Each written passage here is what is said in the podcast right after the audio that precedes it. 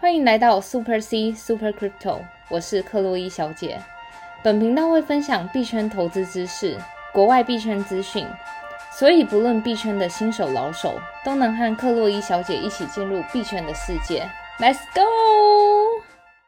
首先，我们要跟大家做这一整周的币圈回顾。第一名，也就是市值最大的币圈老大哥 Bitcoin。比特币的部分在近七天的表现是一点九趴的这个涨幅，那价格来到了五万八千四百三十四元。那比特币在这七天其实就是做一个盘整震荡区间，其实没有太多的上行或下行的这个趋势。那相对的题材面的部分也比较少反映到这个比特币的部分。嗯，那第二名就是币圈最近窜红的第二个老大哥，就是 Ethereum，它最近涨幅实在惊人。是比以太币的。涨幅呢，在七天内来到了三十四点一趴，算是在币圈里面涨幅近七天非常猛烈的一个货币。嗯，那它其实一直呈现一个上行的趋势。对，那价格呢，现在来到的是三千九百块，准备迈向四千大关了。对啊，真的。第三名，也就是我们频道常介绍到的币安币，也就是 Binance 平台的平台币。币安币的部分呢，在这七天七天的涨幅是五趴左右。然后现在价格来到是六百四十八美金，但其实这七天呢，曾经有创过最高的涨幅是来到六百八十美金，嗯，但随即有稍微有做一些回调，但整体趋势其实有点像是震荡往上的一个走势，嗯。第四名，也就是最近非常非常火爆的狗狗币，它之前就是在前一阵子超过了瑞波币，也就是现在第五名的瑞波币，窜升到第四名。然后现在目前七天涨幅来到了六十四 percent。是，然后刚好今天开入的时间呢，刚好也是美国时间正在做这个 live live show 的部分。嗯，他因为那个伊隆马斯克上了一个秀叫 Saturday Night Live。克洛伊小姐有看吗？有，然后我。觉我觉得就是他在上面表现，就是对于狗狗币是，就是就是做正向的评判，可是我不知道为什么狗狗币就是大。掉了很多，会不会是有人在那边做空什么之类的？对，就是灰度基金，它的就是创办人其实有做空比特那个狗狗币，嗯，也因此狗狗币就是到目前为止好像就是对被砸盘。所以虽然它七天的整体涨幅是六十四点三趴，但是现在的价格其实来到了零点五三。对，因为它其实最高点一度来到了零点七五、零点七。对，离我们上次录节目说要来到一块钱的这个高点，其实是。快要接近了，但是刚刚克洛伊小姐提到有这个灰度基金的这个做空砸盘部分，所以现在保留在零点五三的这个区间范围。好的，我们要接到我们第一则新闻。第一则新闻是以太坊来到了最高点三千九百块，是它其实从一月份的七百一十一块到目前的三千九百块，涨幅已经达到了四百四十 percent 之多。然后我们就要说明到，它就是整个背后为什么就是可以涨幅这么猛烈，也回应到我们刚刚也说到，它七天涨幅就达到三四十%之多。首先第一个原因是因为七月的伦敦硬分差，大家对于七月伦敦硬分差有一个那种。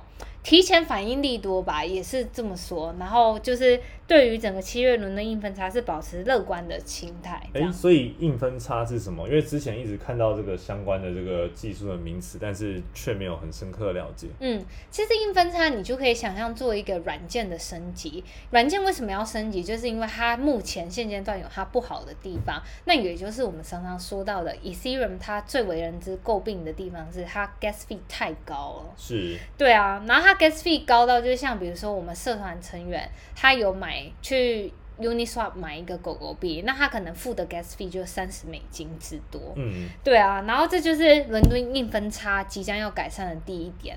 但我们后来，呃，我们之前在先前的 p a c k a g e 也有介绍过，它以太坊的这个。硬分差吗？还是升级？之前四月就有过一次。对，四月有一个柏林硬分差，只是因为柏林硬分差，它的确有降低 gas fee 的问题，但是它没有降低了整个就是以太链上面交通拥塞的问题。大家可以想象，交通拥塞是，比如说我开车在高速公路，很多车就堵在我前面，然后但现在这个问题依然没被解决。那七月伦敦硬分差是第一，继续改善 gas fee 的问题，然后第二就是改善这个交通拥塞问。嗯，也难怪最近其实开始有反映一些利多，所以现在以太坊的价格就已经快要来到了四千美金左右。对啊，对啊。然后第二点是为什么价格可以到这边，是因为近期 NFT 的火热，NFT 现在目前大多数的项目都还是在 Ethereum 上面。因为像比如说币安智能链上，它的 NFT 还是没有这么多的应用，所以目前还是被我们的老大哥，就是老二哥以太坊主宰这样。然后还有一些很多的 DeFi 项目都还是在这上面。然后这就是第二个原因，是为什么它可以达到三千九百块。然后第三个原因，就是因为目前很多的机构。他想要逐渐由 BTC 转移到投资到 Ethereum 上面，BTC 有就是我们刚刚前面看到，你看七日涨幅才达到两 percent，但是 Ethereum 就可以达到三四十 percent。那如果我身为一个专业的投资经理人，我一定会想说。这么稳健的产品，它虽然是好归好，但是我已经有了，那我想要 move 放到一些比较可以为我带来高收益的产品，这样。这也是像前几集 podcast 我们有说过，目前其实比较多的大型投资机构都是以比特币为主，嗯，但今年尤其是这几个礼拜以来，越来越多的这些大型投资机构已经慢慢的看向以太币，准备要进行投资。对啊，对啊。然后第四点，华尔街对他们整个以太坊的预期是。今年有望达到一万美金。哇，这个真的是一个非常说远不远，但其实也蛮近的一个目标。对啊，这其实也是算蛮一个有野心的一个价格了。你看前几天我们才在说以太坊会不会破四千，结果现在已经已经靠到要踩到那个线，然后现在又有一个更远大的目标。各个华尔街的机构觉得今年有可能会到一万哦。嗯，那我就我个人的观点是。我觉得它要到一万的有几个前提，第一个前提是七月的伦敦硬分差必须要很成功的进行，要不然它会为它达到一万美金有一点那种阻力啦。然后第二点是。因为硬分叉，其实我们能想象，它其实就是一个软件的稍微升级的地方。那如果你想要整个系统升级，那就必须要做 ETH 二点零。那 ETH 二点零现在的排程还在持续进行中，不过似乎现在 ETH 二点零遇到了一些问题。那我们就要看后续就是有什么进展。了解，也有可能就是今年的 ETH 还不会整个升级到二点零，所以。或多或少，大家还是要期待一下。对啊，但是我个人观点是，如果 ETH 达到二点零的话，它真的成功升级到二点零，那我觉得它对于 Ethereum 的价格真的会带来非常非常大的实质的提升。对，然后第三点是，我觉得也是算最重要的一点，是你整个市场就是有供有需嘛。那现在是供给面，就是像我们提到那些矿工这样子挖。那需求面如果资金面没有补上来的话，那达到一万也是有困难的。是没错。对啊，然后这资金面就来源于那个投资人真的要，就是不管包含散户啊、机构们的金都要进入这样。是。好的，那下一则我们要讲到的新闻是 Ethereum Classic。Ethereum Classic。在五月三号到五月六号，价格直接翻了四倍，从四十五块飙到一一百七十八块。嗯，真的涨幅非常非常猛烈。但我相信有非常非常多的就是散户们根本不知道什么是 Ethereum Classic。对啊，它跟以太币或是以太坊有关系吗？它的确是有关系，但是。呃，以太坊我们熟熟知的就是它上面可以有很多 D App 的应用，对，比如说有什么借贷的 App 啊，或是像 NFT 都是对，都是加在那个 Ethereum 上面。可是 Ethereum Classic 它其实是最一开始以太坊有一个以太坊主链，然后以太坊主链开始有分叉，就是分叉为 Ethereum Classic。然后还有另一个分叉，就是我们现在所熟知到的以太坊叫 ETH。哦，所以这样子的话，其实 Ethereum Classic 它是比 ETH。还要再更更值钱，对，就现在发展反而是 ETH 比较对，因为后来 ETH 就上面有很多的技术，包含它有什么很多智能合约啊，然后可以开发 D App 等等的功能，就是因为这些需求面对于这些功能的需求非常的多，以至于价格就是被这样拉抬。这样。那话说这个 Ethereum Classic ETC 为什么在近几天的涨幅会如此的猛烈呢？近几天涨幅如此的猛烈，我觉得就是归咎于整个散户们。散户们的进场就是包含这一波整个热钱涌入，政府的三兆的那种补助金已经发下来了嘛？热钱涌入在那个整个虚拟货币的市场，那为什么这些散户不看好其他的标的，要全部都灌向这个 Ethereum Classic 呢？其实不止 Ethereum Classic，Bitcoin Cash BCH 近期也是非常非常火爆。嗯，那为什么散户们会特别关注在 ETC 跟 BCH 上面？这最主要的原因就是因为他们的两个爸爸 Bitcoin 跟 Ethereum 都太贵了。对，你看 Bitcoin 一颗要五万八，然后你 Ethereum 一个要三千四千。对，那如果假设我身为一个投资者，我是小额的投资者，就是人家有有一种说法是宁为鸡首不为牛后，我宁愿拥有真正的一颗，我也不要就是拥有那种碎币、哦，这种概念。所以我今天只要花一百二十块，我就可以买到一个就是 ET 就是 ETC，对，或是我可能今天花个一千块、几千块的，我就可以买到一个 BCH。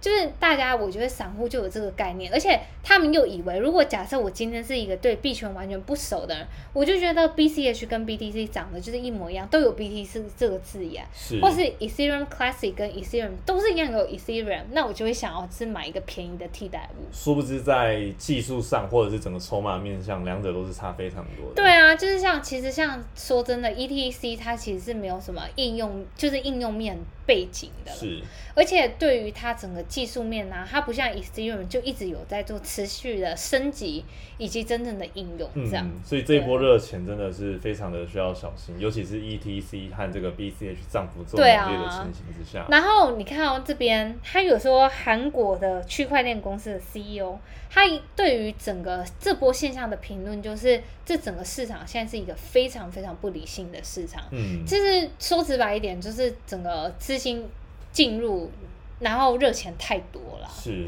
然后导致于整个资本市场现在就疯了，好像就是我就是有钱，然后只怕没有标的物让我投这样。嗯，所以各位听众朋友，如果你是近期有投资这个 ETC 或者 BCH 的话，短线上可能要稍微注意，然后嗯投资真的要注意自己可衡量的这个风险。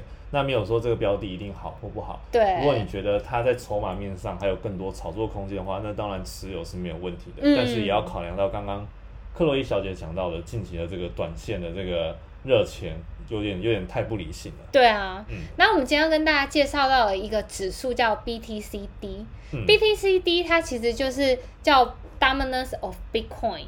比如说，我们现在看到的目前的指数是四十五点八 percent，就代表整个市场上一百 percent 的资金有四十五点八 percent 是投资在 Bitcoin 上面，那其他的五十二 percent 就是我们所熟知的投资在 Altcoin，比如说像 Ethereum 啊，或是像 BNB，或是像 Dogecoin 这样。那这个 BTC Dominance 的这个指数啊，有代表什么意义呢？它其实代表意义就是对于整个市场的反应，比如说在一八年的时候，整个一八年是那个虚拟货币界的 crash，就是崩盘嘛。是，那时候崩盘的时候，BTC D 数值是来到大概三十六、三十七这样。哦，可是我们现在也离它有点不远了，我们现在是四十五，所以这一波就是有点反应。现在目前资金已经过热了。是我看现在的表上啊，它这个 BTC Dominance 的指数啊，一路从嗯五十几一直往下下下到四十几，然后对，二零一八确实是大概在三十八左右的这个位置。嗯，嗯，然后，但是第一个原因就是因为市场目前市场上资金过热嘛，然后但大家也不用惶恐，因为这一波可能不像二零一八年的那一波的 pattern 是一样的，是。这一波是因为政府在这一个期间，COVID 期间就发了三兆美金。是。三兆美金，大家就是因为资金不知道怎么运用，就只能投资在资本市场，比如说股那个股市啊，或是币上这样子。是所以这一波的崩盘可能是可能会到三十多，BTC 打低到三十四啊、三十三的时候才会崩。对，但我觉得投资本来就是要保持一个谨慎的态度。，对那当然，如果你是长期持有者的话，或许这一段时间可能还有一点获利的空间，嗯但随时要注意这些大盘的指标。对啊，我觉得如果像你们玩一些那种没有技术面本身的币的话，那就要特别特别小心，要设置好自己的止盈止损。就是以防市场急剧的崩跌。那如果是长期持有人的话，我觉得你如果是看好你投资的币，然后币背后是有很好的技术应用的话，那我觉得在这一波的话，你可以做一些减码的动作。然后此外，你可以把你大部分的资金拿去 DeFi 啊，或是不管做 Farming 也好，Staking 也好，赚取额外的利息。这样。但如果真正崩盘的话，像我们在这些资金在 DeFi 上面的话，也会受到影响吗？嗯，影响的话是有可能 DeFi 上面的项目，它的 APR 就是年利率会给你给的降低一些，不会像现在资金过热的时候市场这么好。嗯，但是如果是以长期持有人来说的话，那市场循环本来就是这样上上下下上上下下，但你拉时间拉长一看，走势都是往上的，就看你是要赚快钱还是要赚长期的钱，这样是是，对啊。那我们今天分享就是到这一边喽，谢谢大家收听。See you. 拜拜